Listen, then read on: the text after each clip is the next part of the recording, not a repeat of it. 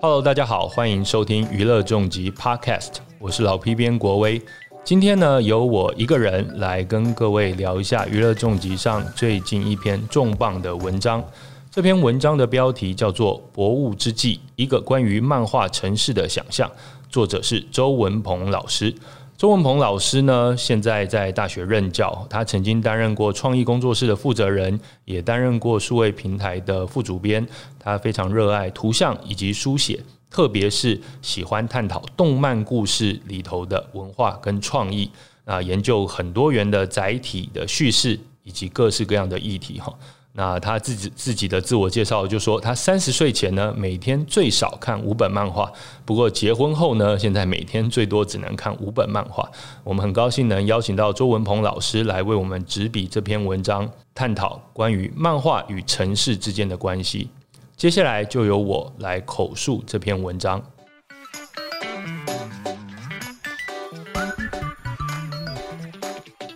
二零二零年十月。一度风波扰攘的漫画博物馆落脚问题稍微歇止了，初步确定续留在台中市，并且选定帝国制糖厂的台中营业所、台铁新民街的仓库群为预定地。从今年五月到现在呢，无论与中台湾电影中心的共构遇到的困难，又或者是因为空间需求衍生的一些定位功能上的讨论，不仅舆论与坊间持续关注这样子的一个机构到底有没有必要，它的目的是什么？台中市政府呢，也始终积极争取，多次表达对于后续相关活动、产业、文化能量的想象。然而，有了一座漫画博物馆，就可以同时带动观光、创作、跨域经济和城市生态的发展吗？这篇文章想要透过厘清各种想象、范型背后的属性以及人群差异，在这个时候，或许正是我们回归务实层面来深究逻辑和需求的时候。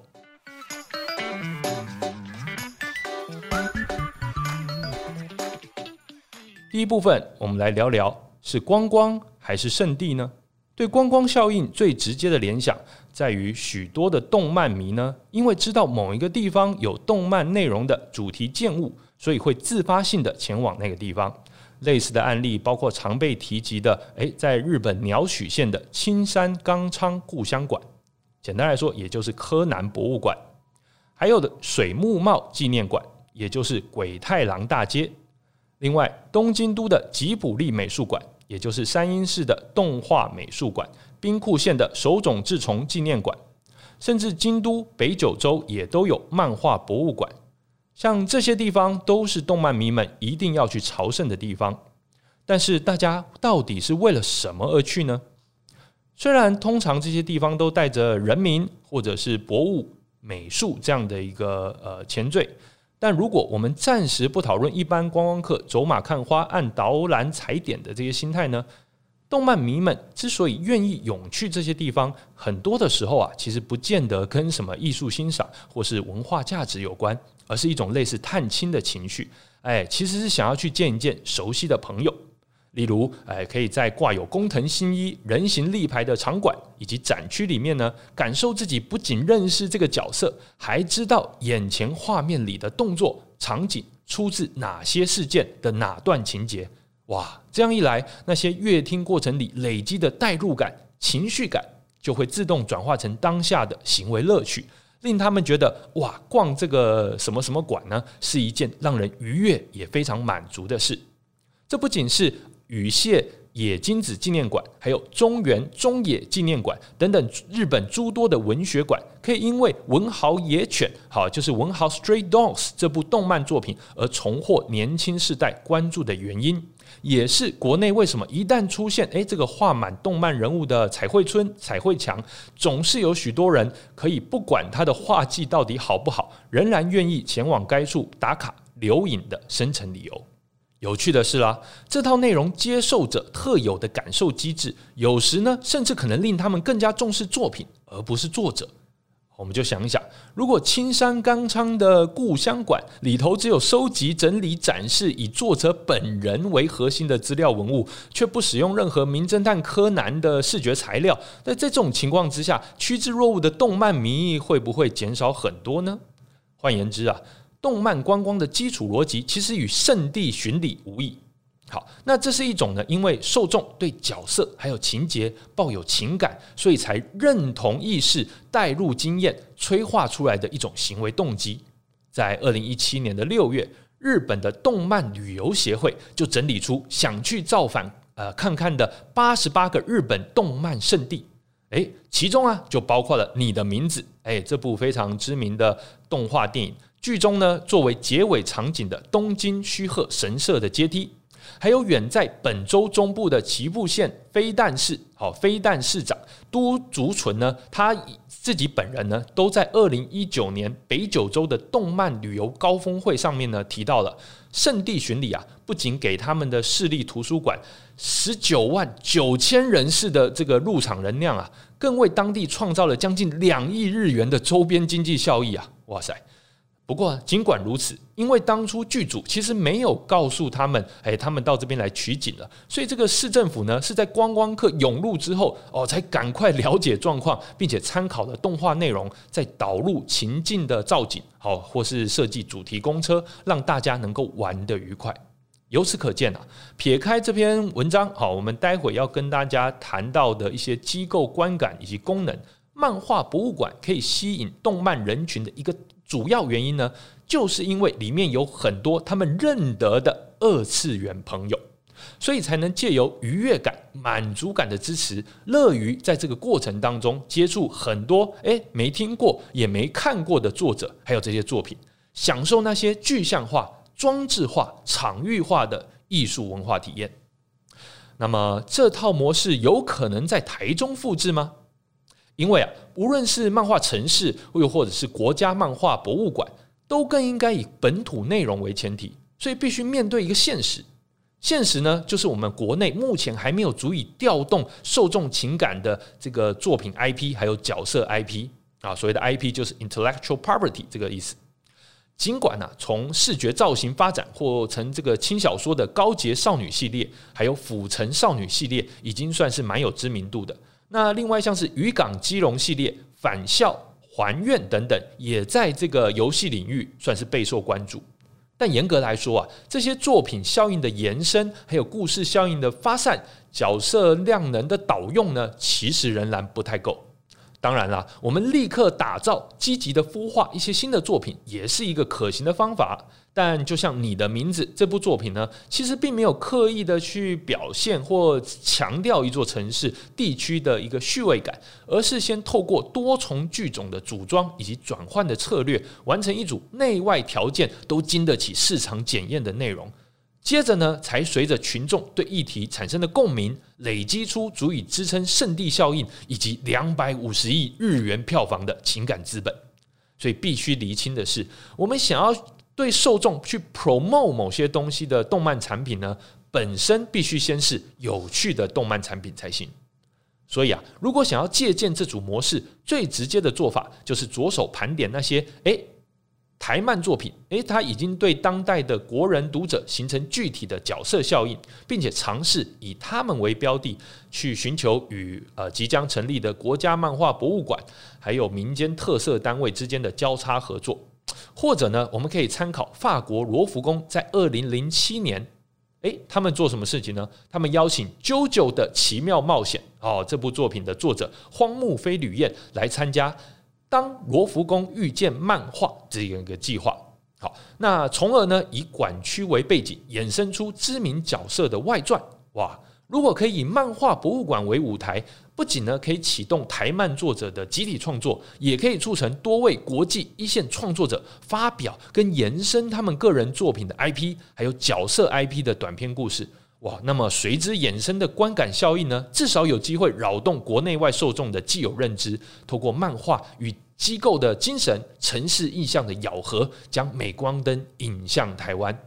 哦，就像是每一次《孤独的美食家》这部作品，又或者是像呃，请叫我英雄，诶，这部很知名的日本漫画，还有《太阳末世录》，诶，还有《岛根作》等等这些系列知名漫画呢，在台湾取景的时候呢，总是会引起我们国内一定程度的讨论。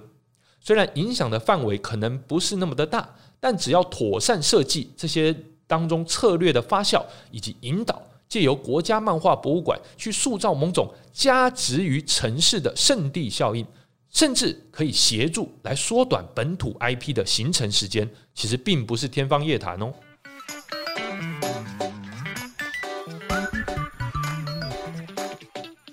第二部分来跟大家聊聊的是活动还是据点。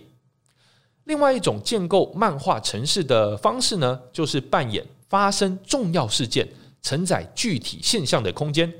让这个动漫以及相关的事物成为这个世人们提取认知的一个标签。这个逻辑啊，就接近东京国际展示场之于 Comic Market 同人志集卖会。或是圣地牙哥会展中心之于圣地牙哥国际漫画展啊，也就是知名的 SDCC 这样子的一个绑定关系。事实上，哈，只要你计划性的、持续的、集中承载一个规模化而且特色化同性质活动呢，就有可能复制像专卖店、类型频道、国际餐厅等主题化的这样子的一个历程。那借由群众运借出来的观点效应，还有所谓的首因效应。好，所谓首因效应就是先入为主的，呃，我们的一个心理效应了哈。那我们可以逐步的去扩易空间的意象，塑造出一个明确的据点感。举例来说，像是安古兰镇跟安古兰国际漫画节，诶，它就共构出了一个地区的印象。这一开始啊，就是以活动为起点，再透过图像、视觉。多元的创作、艺术、文化等等抽象的精神意识、价值意识的层递，来形成一个多面向的、多维度的立体的城市个性。所以，又是哪些人？他们又是为了什么跟这些据点相互依存呢？由于啊，任何的活动都只存在于给出内容和接收内容两类族群，所以啊，受众的组成、需求以及他们的满足。自然呢，跟内容的类型呢，算是息息相关的。举例来说，展销型活动呢，就更重要要形成的动线，好规划一些区块，设计一些柜位，配合观光的展览，还有呃，能够提供休憩的空间条线。那如果是竞演型，好，或是艺术竞赛型的一些活动呢，则需要与舞台的设置一并考量。那像是声光表现啊、可视范围啊、演出的规模啊、选手要在哪里换装啊、人员要在哪里进进出啊，这些都是配套要考量到的问题。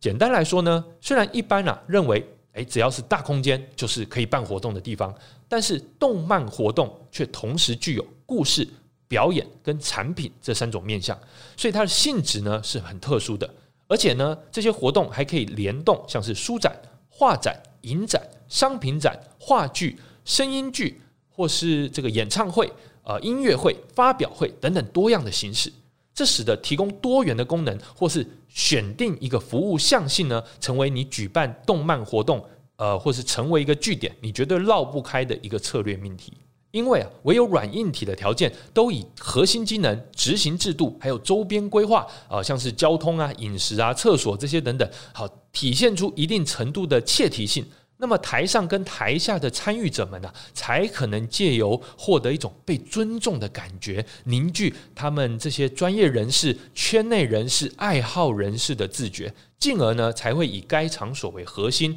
在活动的活动当中呢，不断的去扩大这个族群，并且将这种归属感呢外溢出去。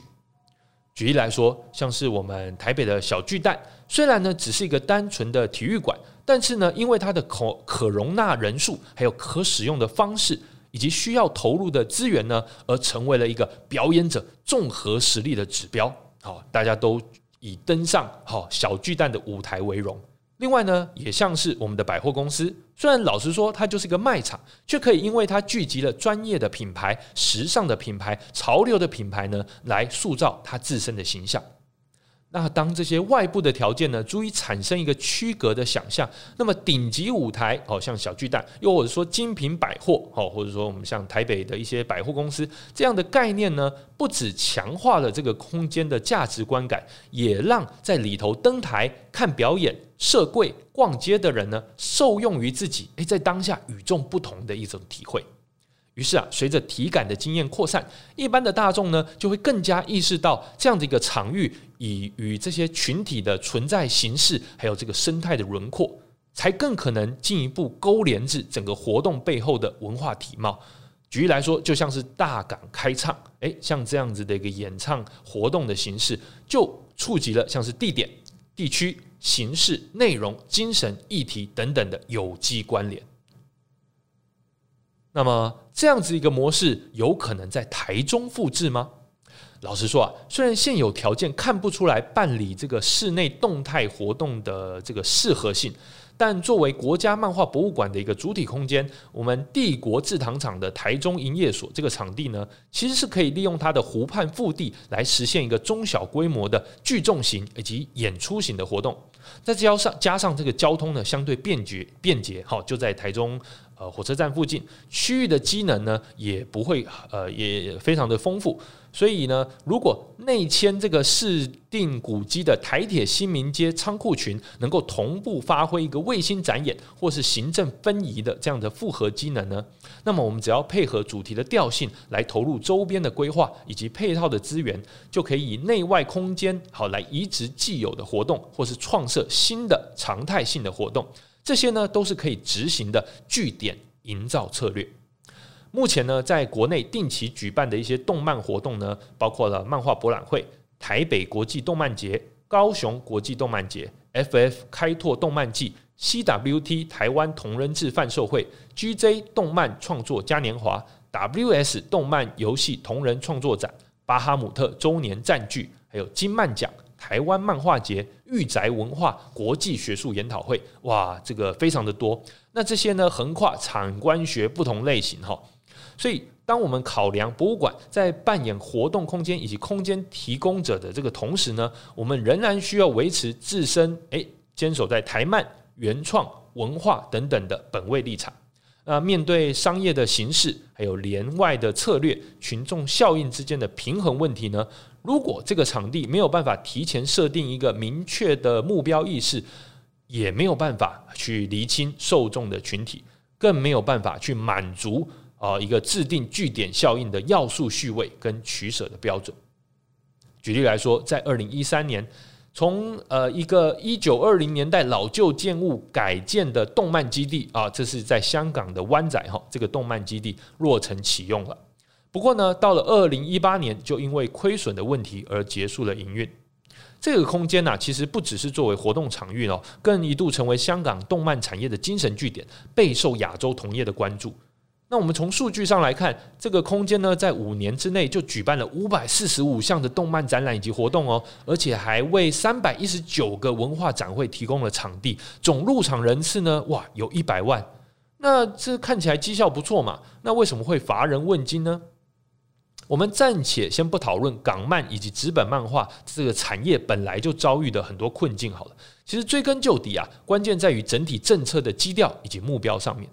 事实上，尽管这个港漫文化啊，它底蕴是非常丰富的，但是动漫基地呢本身却是一个嗯，它的把核心放在文物保育以及建筑活化这样的一个概念，而带领的一个团队呢是由市区的重建局以及香港的艺术中心，那以一个艺术社区的计划来引领，所以换言之啊。这样子空间使用又受限，管设机能又单一，而且本位是艺术文史这样子的一个计划，宣传量能也不足，场域的氛围呢也很薄弱。那这些后来检讨出的缺失，哈，也可以理解为哦，当这个执行的人或是参与的人，哦，他从不同视角、不同思维之间产生的落差，打造一个据点，绝对不能只堆砌活动。那从这个案例中呢，也表现出了空间意象在定义以及使用上其实是不容易的，十分值得借鉴。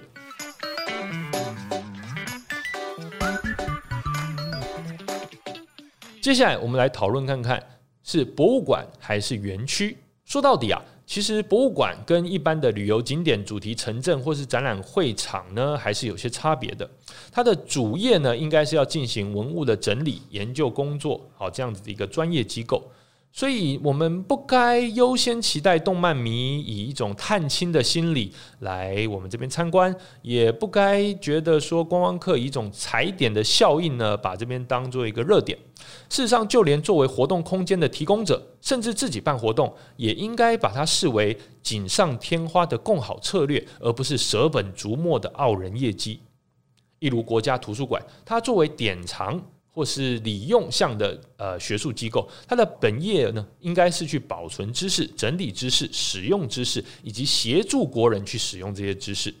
那尽管跨域的推广、文化的交流，还有异业的合作，也是知识工作的延伸环节。但如果我们不能呃作为使用知识的结果呢，就无法回应并且体现这个机构本身的保存以及整理的效应。那么，无论我们创造出再多的话题、人潮或是商品呢，也依然好会让呃这个主题跟这个场馆之间的断层变得很片面，而且很可惜。所以呢，漫画博物馆究竟该完成什么样的整理跟研究工作呢？那么起点不同，答案当然也大不相同。到现在为止呢，像是美国、日本这样子拥有明确产业轮廓、文化脉络、创作生态以及市场结构的先进漫画国家呢，漫画博物馆其实像是一个机构化、场域化的回顾者以及陈述者。他们这些国家的漫画博物馆呢，功能在于爬书历程，借由馆藏的资料来建构一个有效的表达形式，对大众来披露他们呃旗段式或是点位式的发展成果。所谓的呃段式，就是呃从历史上好看，我们分不同的旗或不同的段落；点位式呢，就是针对人事物好来分头来介绍。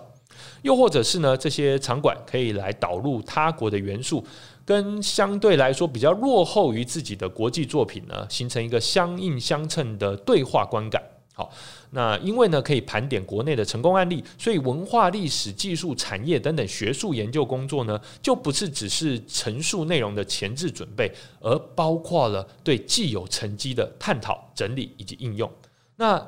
目的呢，就是要结合理论推广、实物以及商业合作效益，进一步延续本来就有的优势。排除目前产生的一些问题，达成广义而且有效的研发。另一方面呢，对于还没有走完像这样子的产业发迹历程的国家而言呢，那虽然漫画博物馆依然必须有呃这些典藏、展示、研究、推广的任务，但类似的工作和背后呢，却不是也不该是相近的这种行为逻辑哈。因为其实呃这些国家，包括台湾在内哈，还没有呃那么强的漫画的文化，因此呢，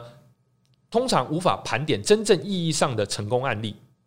所以，不仅我们在典藏或者展示的概念呢，应当算是一种贡献，而不是去展示一些成果。好，整体来看呢，这样的机构它的核心机能也应该是与之相应的啊，各种不仅止于人文、历史、艺术的实物研究，借以深化行业内外对本土作品以及其文化本质的认识。举例来说，呃，像是针对特定作者的画技研究、叙事研究、特定时期作品的题材研究。啊，接受者的研究、特定作品的设定研究、剧情的研究、特定题材的改编研究、衍生品的研究、本土 IP 的商业模式研究、策略研究等等，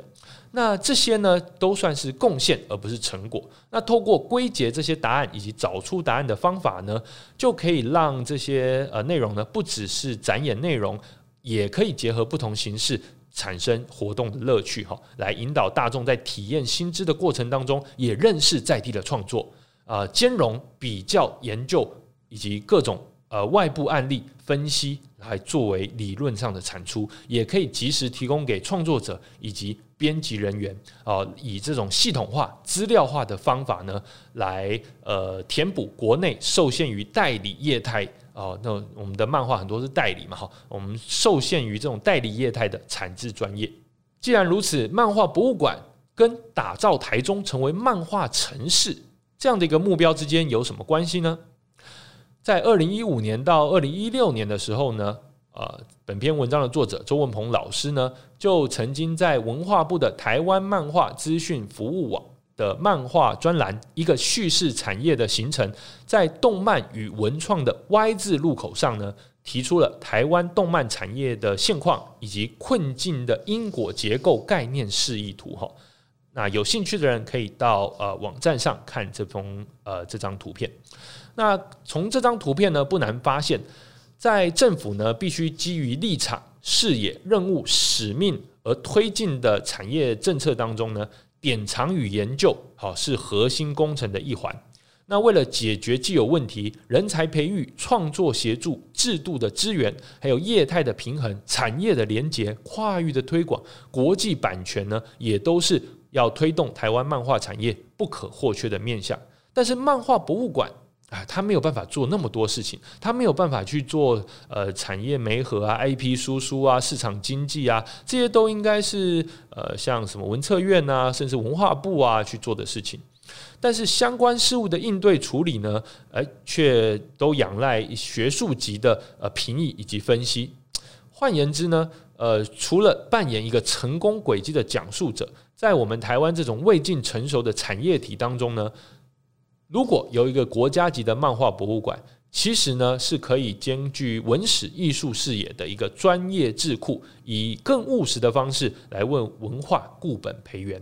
有一个类似的案例，就是在二零零九年韩国的漫画振兴院。好，那当年呢，韩国漫画振兴院揭幕之后呢，就先以漫画商务中心的两栋主建物为核心，结合富川市的政府，他们以漫画之都为目标的一个城市建设计划，汇流了将近五百名的漫画创作者，以及一百家的漫画事业体，以及巨量的国内外观光人群。漫画振兴院呢？本身是一个国家级的产业发展中心，它的前身呢是在一九九八年就创立的漫画情报中心。那当时呢就已经借由漫画博物馆以及漫画葵章阁啊，其实也就是漫画图书馆啊，还有数位动漫画图书馆、国际漫画家大会事务局等相关单位来分进合集，实现了典藏研究、阅读推广、文化展示、国际交流、创作育成。产业整合等等多重的功能，那软硬体条件、创作收入以及推广策略、产业链和行销规划等多层次的奥元效应呢，成功的推进了韩国创作者以及从业人员的技术，带动了这个舆论以及社会观感的风向。在此同时呢。漫画都市的具体意向，也使富川诶这个临近首尔，原本呢只是负责消化首都宜居需求的卫星城市呢，诶就这样走完了一个转型成文化都城的最后一里路。从结果来看，好了，自从一九九七年开办富川幻想电影节以来呢，富川国际漫画节、还有富川国际学生动漫画节，以及富川科技公园、金鸡数码内容振兴院。尖端机器人产业研究园地，还有韩国漫画振兴院，诶，这些单位还有计划呢，逐一就位。确实呢，继承了地方政府早年啊，只是想要扩办桃花艺术节这样子一个传统活动的精神，往艺文呢去回溯出了城市竞争力的养分。于是呢，在这二十年间，以电影、数位科技。动漫产业为轴线的这样子一个造镇意识呢，才随着艺文创意产业技术人才的相互打磨，振兴了城市的发展和重建的轨迹。事实上啊，博物馆虽然没有作为园区的义务，但兼顾了内外空间整合、大小单位联动的园区呢，却是某种博物馆效应的终极形态。一方面，可以随着研究成果、文化推广成果的发散，观光圣地的机能逐渐会启动。另一方面呢，与之有机关联的一些展演设计、活动规划也合理而且持续的来聚集参与者，形成触及精神论、价值论的归属感。再加上学术能量支撑的实物协助机能，令所有已经从业或是想要加入漫画产业的人士呢，都能够获得更多向度的专业视野。这样一来啊，无论是否依然操作像是驻村、举办课程、呃造景。或是译文这样的内容，在场域里真正吸引人的呢，其实呢是创作者、好制作者，还有乐听人、消费者、圈外人都能各取所需的一种满足感，所以啊，才可以让人觉得，诶，跟什么什么有关的事都在这里。那这个什么什么呢？当然就是跟动漫有关了哈。所以也才可能自圈内而圈外，让场域所在的这个地方呢，被大众认知为动漫都市。令来访者呢愿意把城市看作一个大园区，享受呃这个城市里头所有与动漫有关联的事物。所以，我们究竟期待博物馆带来什么样的能量？又从何产生这些能量呢？周文鹏老师引用了《淮南子·原道训》这本古书当中的一句话，他先说：“行者非其所安也，而处之则废。”这句话是什么呢？诶，就是呃这样的一个东西呢，它放的地方不对呢。其实呢就像废弃物一样，也没有用。第二句话是说：“气不当其所充，而用之则泄。”好，就是呃，我们灌注在这个容器当中的呃这个元气呢，如果不是他所需要的，那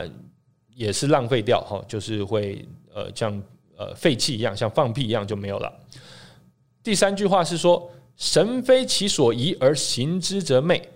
也就是我们想要灌注的精神，如果不是这个地方所适合的，而硬是去做呢，最后还是崩崩掉掉，要是没有用的。所以这句话呢，就留给所有关注我们呃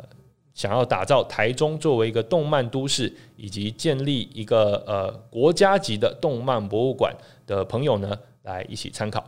这篇文章就为大家转述到这边。如果想要看完整版，欢迎大家到娱乐重疾网站上。今天的 podcast 就跟大家聊到这边，我们下集再见，拜拜。